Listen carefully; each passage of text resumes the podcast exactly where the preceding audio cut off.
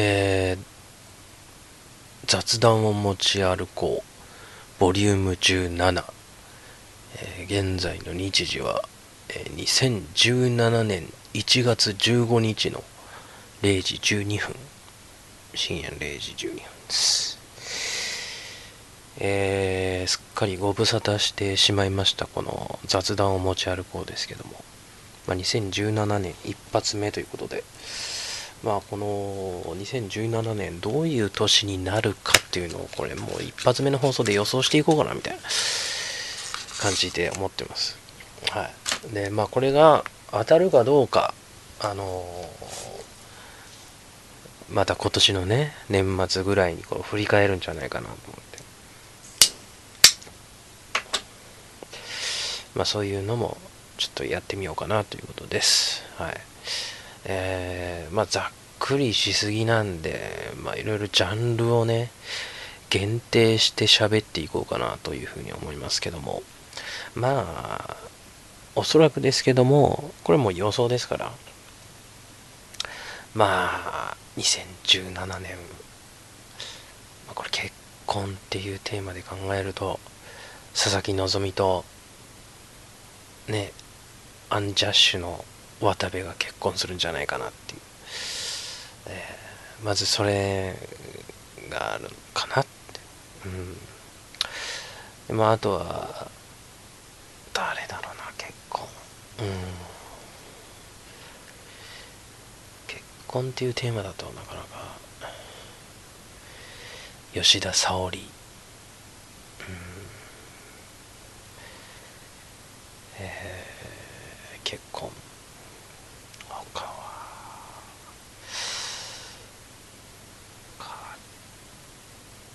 まあなんかざっとなかなかね綾野剛。うん。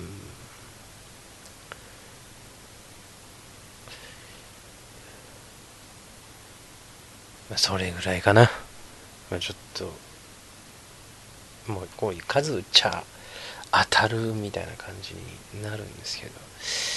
まあ、今のところパッと思いつくのはそれぐらいしかないかな。思いますね。芸能界でうごめくことはそうですね。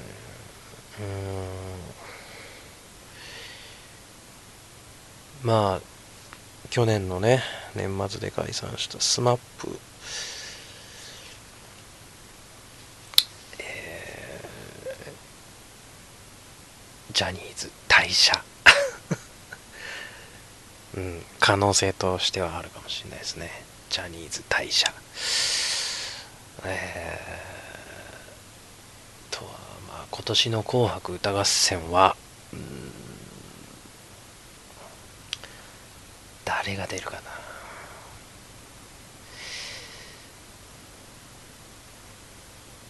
なかなか、予想できないけど、まあでも、嵐は出るでしょうね。嵐、関ジャニ、そこら辺はどうでしょう。TOKIO も出るでしょう。うん、えー、あとは、なんあとは何テレビ番組は、まあ、ドラマですね。ドラマはね、ドラマは、今年は半沢直樹の続編のロスジェネの逆襲。まあ今年やるかはわかんないけども発表はあるんじゃないかな。うん。発表はされるんじゃないかなっていう予想ですね、えー、あくまで予想。まあ同じスタッフであの TBS でまたやるみたいなんでね、別のドラマ。今年はやんないとは思うんですけど、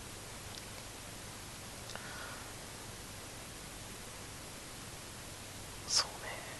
うね。で、まあ、夏のイベントでは、27時間テレビと24時間テレビのね、パーソナリティは誰なんだっていうことで、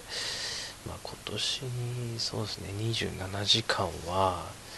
え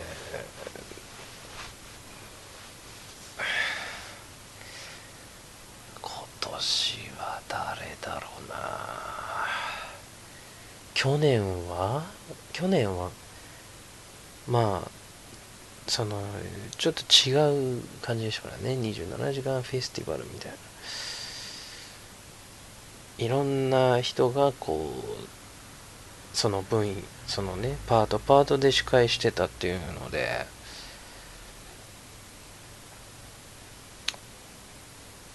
やってましたけど今回はお笑い向上委員会っていうあれ去年はすごいグダグダで終わってましたけど今年はなんかそのメンバーで通してやんのかな。うん。なんかそんなことを思ったりしますけど。24時間テレビはね去年はニュースですかね。今年はえー、キスマイフット2が パーソナリティなんじゃないかな。うん。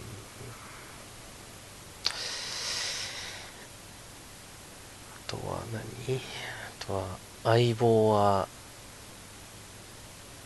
ドラマでは相棒がちょっともう多分そろそろ反町最終シーズンなんじゃないかなっていう、まあ、発表は来年かもしんないけど今今年の10月クールで、えー、もしかしたら最後っていう可能性もありますね。科捜研の女が多分これ内藤隆がそろそろやめるんじゃないかな、予想ですから、ね、何でも予想しちゃいますけどね。えーで、映画。映画はね、これはもう、何かしらの続編が、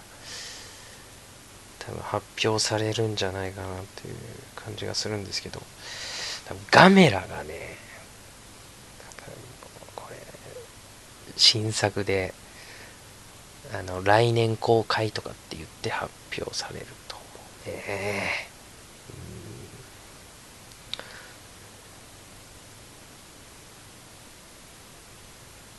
いろいろなんかこ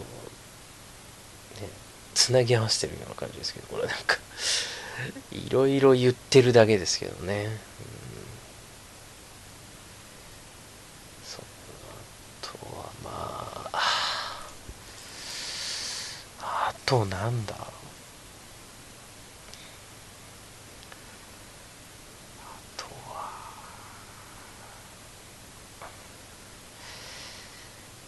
難しいな。なんかこういろいろ。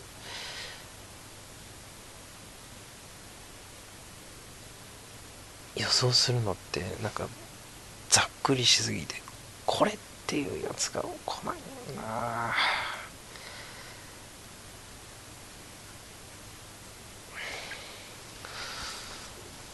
まあそれぐらいですかね。はい。ということで2017年予想は終わり。えー、でございます。は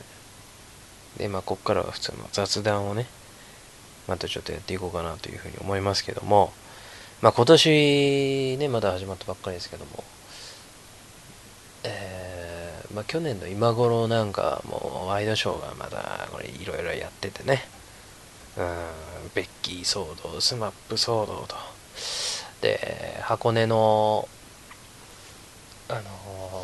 バス？軽井沢か。軽井沢のスキーバス事故ももう1年、うん、まああのそういうことで結構このテレビのワイドショーがいろいろ、えー、騒いでた、えー、1年前ですけど今年はねまあ比較的あのまだそういう、うん、バタバタするようなことはなくね、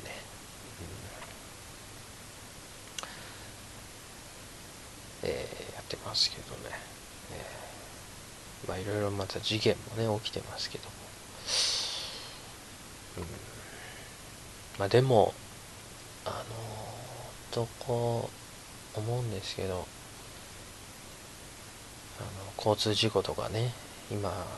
あの日本海側では雪がね結構降ってるみたいで交通事故とかそういうのもね多発する可能性もどんどん大きくなるんでね雪降ると。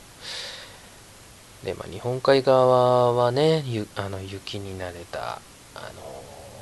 人が多いのでいいんですけども我々みたいに雪に慣れてない人間の住んでるところに雪が結構降ったりすると本当に事故とかあるんでこれはもうあの自分が気をつけててもあの分かんないですからね。いきなり車がポンってこう来る可能性もありますから一時期、まあ、去年ですかね高齢者の事故とか結構ありましたけど本当に道歩いてるだけで巻き込まれる可能性もありますからね。これもう気をつけてくださいとかっていうことじゃなくてじゃあどうすりゃいいのかっていうところまで来てしまいましたからうーんそれはどうしたらいいのかなっていうところはありますよね。うん。田舎の方はねまだ安全かもしれないですね車が少ないしで結構こう見通しがいいので見通しがいいしこう田んぼとかもねあるんでね。道の脇とかにね。運が良ければそこにこう逃げ込むこともまあ可能性としてはできるんだけど、まあ、瞬時の判断がどれだけ頼りになるかっていうところなんですけどね。ちょっとこう怖いですね。いつ何時どうなるか。分かりませんが、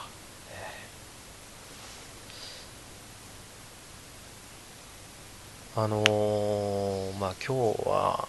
あの実はちょっとこう先輩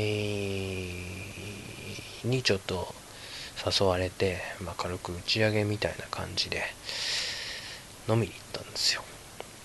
話変わりますよ。全然変わりますけど。でまあ結構高級なところに行きまして、えー、値段は1人いくらみたいなのちょっと引くぐらいの値段ですけど まあ、引かねえかな。多分 そんなに引かないと思いますけど、まあ、意外に、あ、そんな値段でっていう、そんな値段でそんなにみたいなところもあるんですけど、まあでも、そこそこするところに行きましてね。でまあ、あの、本当にこう、高級和食じゃないけど、うまかったですね。しゃぶしゃぶとか寿司とか串カツあ串揚げえー、それも食べ放題。で普通のバイキングとじゃ本当に高級なところで。でしゃぶしゃぶはカニとかもあってズワイガニもう本当生きのいいねもう新鮮なカニしゃぶをものすごい堪能して、えー、でもすんごいおかわりしましたね。もうみんな貧乏症なんで。とりあえず値段、えー、分は食おうっていうことでもう肉とかをね結構頼んでたんですけどもうカニの方にみんな行っちゃって。すいませんカニ追加でカニ追加でカニ。結局ねあれね結構30匹ぐらい入った30本ぐらい入ったカニの足の皿をね45回45回もっとかなうんもっとって言っても多分56回ぐらいはもう繰り返し頼んでカニばっか食ってカニがうまくてね。新鮮で。カニしゃぶなんか初めて食いましたけどあこんな感じなんだ意外にね生で食うことなかったんで僕、うん、そ茹でたりとかっていうのはありますけどすっごい柔らかくてね、う、まかったですね。でしゃぶしゃぶも結構その高価な牛肉なんでもうちょっとこう火通したらすぐピンク色になってえー、でもすぐなくなるんですよね。もう口の中でさっと消えちゃうんで、まあ、それも3回ぐらい結構な数入ったやつを、うん、3皿ぐらいきまして。でまあ串カツ串カツをちょっとこういろいろ頼んだりして。で寿司もね頼み放題なんですよ。でまああのー、じゃあ一人ずつねあの好きに選んで本当に好きに選んでいいっていうそのメニューの中で。でこれこれこれ2つとかっつってね。でみんなあの、結構センスがいいのか。結構こう見た目うまそうなね感じでこう運ばれてくるわけですよ。寿司と寿司がね。じゃあ俺の番じゃあ俺あのエビをえー、3つ、え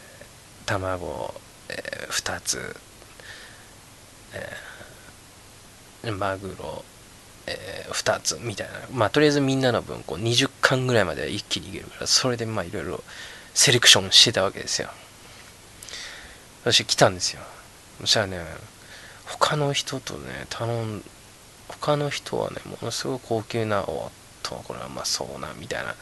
感じの盛り付けなんですけど俺のやつ運ばれてきた時にね俺のセレクションが悪かったのかもうあのスーパーで売ってるような寿司がそのまま来たみたいなクオリティなんじゃって。うん、エビとかね俺のイメージだとこう生で来るのかなっていう感じだったんだけども本当にスーパーで売ってるあの茹でたエビ、うん、開いてシャリに乗せたみたいな、うん、であと卵でしょ？マグロでしょ？とかっていろいろ見ていくとものすごい庶民的なセレクトになって、まあ、美味しかったですけどね、えー、でまあ寿司自体もね普通の寿司屋で食うシャリのあの大きさっていう感じじゃなくてそれよりもっと一回り小さくて、まあ、それでバカバカバカバカ食えちゃういろんなものが。あれは結構良かったですね、うん。寿司うまかったですね。あれまあ機会があったら行ってみたいですけどもなかなかねいろんなメニューありましたけどでもあれはちょっと良かったですね。今日はありがたやって感じ。最初一番最初はシャンパンですよ。ワインかなあれ。うん。ワイン。それで赤くなりましてその後ずっとリンゴジュースでしたけどね俺ね。でまあそれが終わってで一通りまあいろいろ食べ尽くしまして。で最後にこのごぼうそばっていうのがメニューであってこれをまあ入れてしあのしゃぶしゃぶの鍋はね締めなんですけど。でこれがねこのごぼうの風味がそのままスープに移ってこのスープがめちゃめちゃうまいんですよね。ごぼうの風味がいてでそれあの塩だれをねちょっと入れてねそれスープ飲むんですけど本当に美味しかった。それのそばも美味しかったですね、うん、風味がものすごい効いてて、もうちょっとこう喋ってるだけで思い出してちょっともうあのやばいですけどね うん、自分飯テロ状態になってますけどいやー、本当に美味しかったですね。もう贅沢させてもらいましたけど、えー、先輩に感謝。うん。だから本当2017年一番最初にこう、もうすぐバカバカ食った思い出が今日ね、あったという、そういう話です。はい。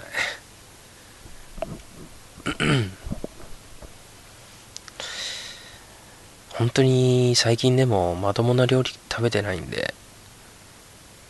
あの、よかったですね。えー、なんかあの、会社でね、正月あの、弁当が出るんですよ。でこれはまあ、弁当はそこそこいいんですけど、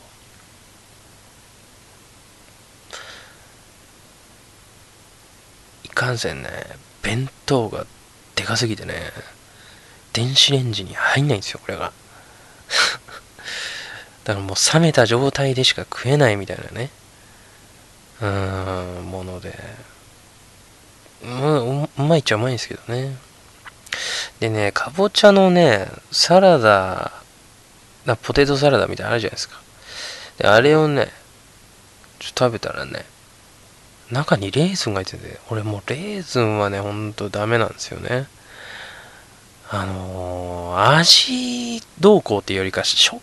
感がダメ。あのー、どんなものに入ってもあれだけ協調性ないでしょ？レーズンって。パンに入ってても協調性ないし、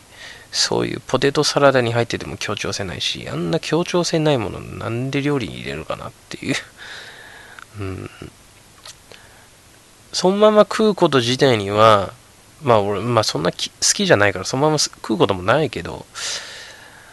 うーん、ちょっとあの、レーズンっていう存在が私にはちょっとわかんないですね。あれを好んで食べてる人にいろいろ聞いてみたいんですけど、あれは何が美味しいのかっていう、これはもう決して、そのバカにしてるわけじゃなくて、本当に知りたい。あれのうまさを教えてっていう。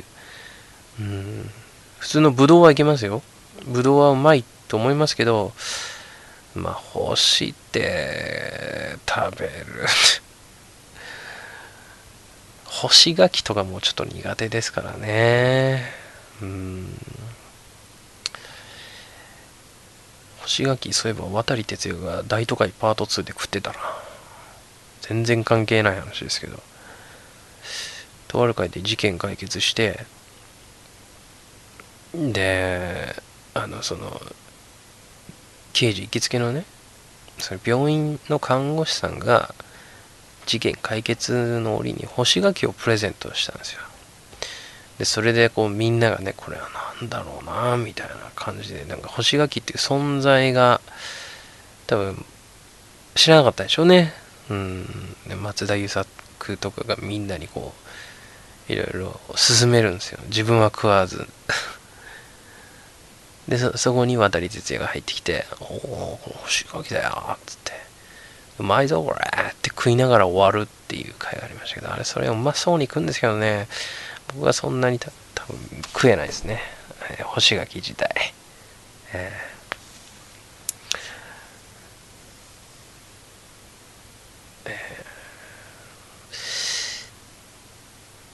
まあちょっと食べ物の話をちょっとあんまりしても自分飯テロ状態になっちゃうんで、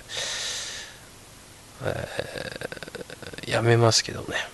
まあ、コンクールドラマ、えー、いろいろもう始まってますけども、コンクールでね、注目するのはね、バイプレイヤーズっていう、このテレビ東京がやってるドラマなんですけどね。でこれはあの、大杉蓮、遠藤健一、三石健、田口智郎、寺島進、松重豊、この6人が、まあ、テラスハウスみたいな感じで一つの家で生活するんですよね。で、それはまあ、あの、連続ものでこれからどうなるかわかんないですけど、とりあえず第1話は、第1話の話としては、7人の侍という映画を撮るために団結力を図りたいと。で、その6人プラス役所工事も入れて生活してもらうっていう。すいません、くしゃみが。まあそういうストーリーなんですけども、で役所工事を抜いた6人がとりあえずもう生活してて、で、後から合流する的な感じのストーリーだったんですけど、で、その三石健がね、まあその本当に本名、本名というかその役名とかは全部、あの、まあ、本物っていうか、まあ、遠藤刑事は遠藤刑事役っていう状態で、で、映画とかもちゃんとこう撮ってるんですよね。で、役所工事とかも全部本名で、えー、参加してるんですけど、で、まあその映画の撮影の時に三石健が役所広司に、あ、今度お願いしますね、七人の侍って言って、ん？とかって言うんですよ。で、あれ？みたいな。で、何その映画みたいな感じだって、え？って言って、三石健が、聞いてないですかね？とか言って、言って、じゃあこの集まりは何なんだっていう、この6人集まった理由みたいなのがどんどん探られていくわけですけども、まあ第1話のエンディングでね、ちょっと黒幕的な感じで、えー、1人、えー、登場するんですけども、その6人の中の、ね、まあちょっとこれから楽しみだなっていう。で、これやっぱね、そのメンバーがやっぱ豪華なんで、あの、安心して見れる。で、あの、ゆるゆるドラマっていうわけではないんですけど、あの、非常に見応えがあるね、ドラマですね。で、これやっぱ、それぞれの、えー、俳優が、もうその俳優として、あの、役を演じてるんで、面白いです。で、やっぱこの松重豊とね、遠藤健一って組み合わせで意外に見たことなくて、で、結構新鮮じゃ新鮮ですね。うん、面白いですね。で、来週は、あの、まあ、その2人が主役で、えー、ストーリーが展開されるみたいなんですけどね。うん、非常に楽しいドラマ。で、エンディングはその6人が、まあ、その、その話の反省会みたいな感じで、それはもう本当の、えー、なんかね、あの、まあ、雑談みたいな感じで、メイキングみたいな感じなんですけど、まあ、なんかちょっと安心して見れる。まあ、そんなにゆるゆるの、本当にゆるゆるのドラマじゃないんですけど、安心して見れるドラマで、えー、よかったですね。第1話は役所広司が、まあ、ゲストで、で、第2話は、えー、荒川義義と、ともう一人、出るって言ってたけど、ああの、池松壮亮、結構豪華なんですよ、出てくるメンバー。うん。やっぱこの6人をもってして、このこのゲスト俳優の豪華さみたいな感じで、楽しいドラマになってます。で、まあ来週からは、えー、あれかな？あれが始まる。の3匹のおっさんがね、始まるんで、そちらもちょっと見ようかなと思います。まあ、その、とりあえずその2つぐらいかな。コンクールのドラマで注目すべきものは、それ以外は、特にって感じですね。なんかこう、いざ、そのテレビの前で、えー、見るっていう感じではないかもしれないですけど、うん。まあそういう ドラマもあります。まあ人ね、それぞれ好きなドラマあると思いますけど、まあ今年また1年ね、えー、大河ドラマ見る方もそうですけども、まあどんどんドラマを見てまた語っていきたいなというふうに思ってますので、えー、楽しみですけどね。えー、ということで、まあ、一通り喋ったので、え、今日はこの辺にしときましょうかね。えー、また次回ね、いつになるかわかんない、わかんないですけど、ちょっといろいろ事情があって、そんなにね、あの、枠の方もできてないんですけど、まあ、また落ち着いたらね、えー、枠の方も再開していこうかなというふうに思ってますんで、ちょっとまたしばらくね、えー、お待ちいただいてっていう状態ですかね。えーえー、まあ、枠の方では言ってますけどね。うん。てなわけで、えー、とりあえず今回は以上となります。また何かあれば、ツイッターなり、えー、まあ、ツイッターぐらいしかないですね、今のところ。まあ、ツイッターにいろいろ質問とか ないと思いますけどね。あ、そうそうそう、これ最後にね、あの、本当にこれ聞いてる人は、大分県民だけに言うと、タワーレコードが、あの、潰れるという、大分のね、閉店になるっていうことで、まあ今朝、兄貴のツイッターで知ったんですけど、まあ、びっくりですね。うん。本当この大分のこの商店街、このね、にね、まあ唯一ですよ。この間帰った時唯一 CD とかね、こう売ってたこのタワーレコードがなくなるってことね。で、まあこれはもう理由わかるんです。あの、駅ビルが再開発になって、でその中にいっぱいいろんな店が入ってるんですよ。で、まあ、多分そこでも CD 売ってんのかな、うん、本屋があるぐらいだから。うん、そら人気なくなるわ。だって駅の中の方が充実してるし、うん、わざわざ駅から遠くまで行って、タレコード寄って、みたいなことしないと思いますからね。それはちょっと、こう、潰れるんじゃないかなと思ってたら、実はそういう理由ではなくね。うん、そのタワーレコードが入ってるビルがあって、で、それはフォーラスっていうんですけど、そのフォーラスの改築のために、えー、まあ、閉店せざるを得ないという状況だったみたいですね。だから、そのうちまたどっか別のところでね、えー、再開することになるんじゃなかろうかと思うんですけどね。ま、それまでもしばしの別れっていう、タワーレコードというあの黄色の下地に赤文字がなくなっていくね。まあ、悲しいですけど、まあ、しょうがないですね。はいまあ、そんな話をちょっと最後に織り込んで、今日は終わっていこうと思います。えー、というわけで、お疲れ様でございました。また、いつか。